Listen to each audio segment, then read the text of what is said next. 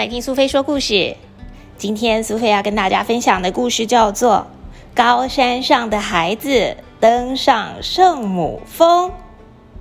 石川直树著，梨木阳绘，谢依霖译，麦田出版。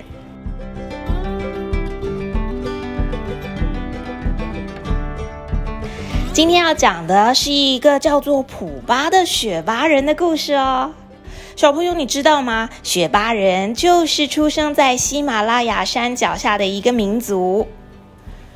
普巴会发生怎么样的故事呢？先来看看他们家的村庄吧，在这里好像看不见非常高的楼房，取而代之的都是矮小的房子。不过，在这里每天都能够看到喜马拉雅山，还有好多的动物呢。这个普巴呀，他的梦想就是能够登上喜马拉雅山的群峰。至于要完成梦想，可没这么容易。你看看，他背了好多好多的东西，这些负重训练就是希望有一天能够前往世界第一高峰哦。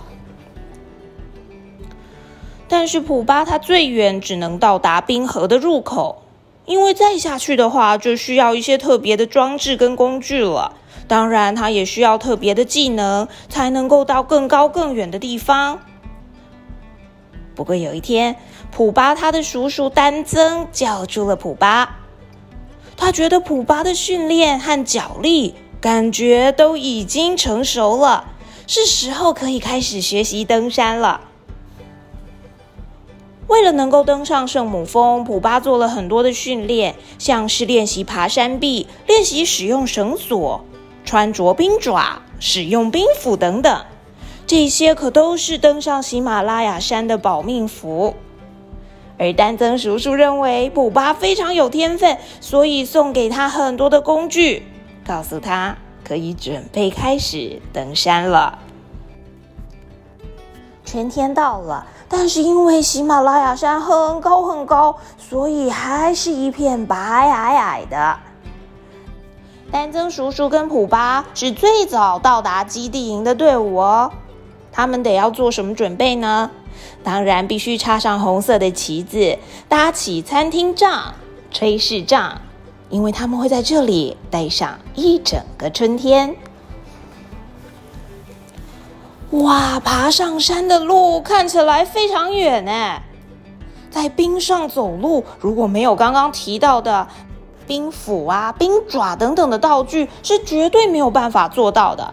小朋友，如果有一天你也能够到有雪的地方爬山，可一定要先做好准备才行哦。普巴他们也开始往冰河的深处推进。但是处处都是危机，每个地方都非常危险，速度不能太快，也不能太慢，冰块甚至有可能整块掉落下来。整趟路上，普巴都绷紧神经。不过，从五千三百公尺的基地营开始上切，一号营五千九百公尺，二号营六千三百公尺，三号营七千三百公尺。四号营七千九百公尺，最后就会登上圣母峰。圣母峰高达八千八百四十八公尺，是登山者的梦想。连绵不绝的山谷，队伍必须要以之字形前进。要登上峰顶的时候，原本晴朗的天空突然涌起了云层，因为在山上天气是瞬息万变的，只要一下了雪或是下了雨，登山的任务就会变得更加艰巨。不过，丹增叔叔因为是经验丰富的老手，所以他用非常冷静的声音告诉大家：“接下来就是重头戏了，只要穿过云层。”离峰顶就不远了。登山的队伍已经感觉到非常的疲倦，普巴当然也是。虽然如此，但是心中的兴奋却是掩盖不住的。我现在正在白云里面，就在我每天看到的喜马拉雅山，一个高到几乎都要看不见我村庄的地方。我竟然真的在这里！普巴看到了梭与鹤，他们不是逆风而行，而是顺着风飞翔，从西藏出发，越过一座一座的喜马拉雅山峰，到温暖的印度过冬。这是一趟赌上生命的非常非常遥远的冒险旅程。看到了梭与鹤那么坚毅不拔，想要抵达目的地的样子，普巴觉得自己也不能够输给他们哦。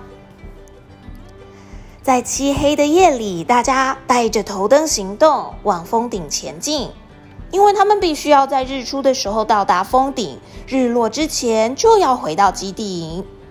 小朋友，如果以后你也想要爬大山，这个可是免不了的，带上头灯。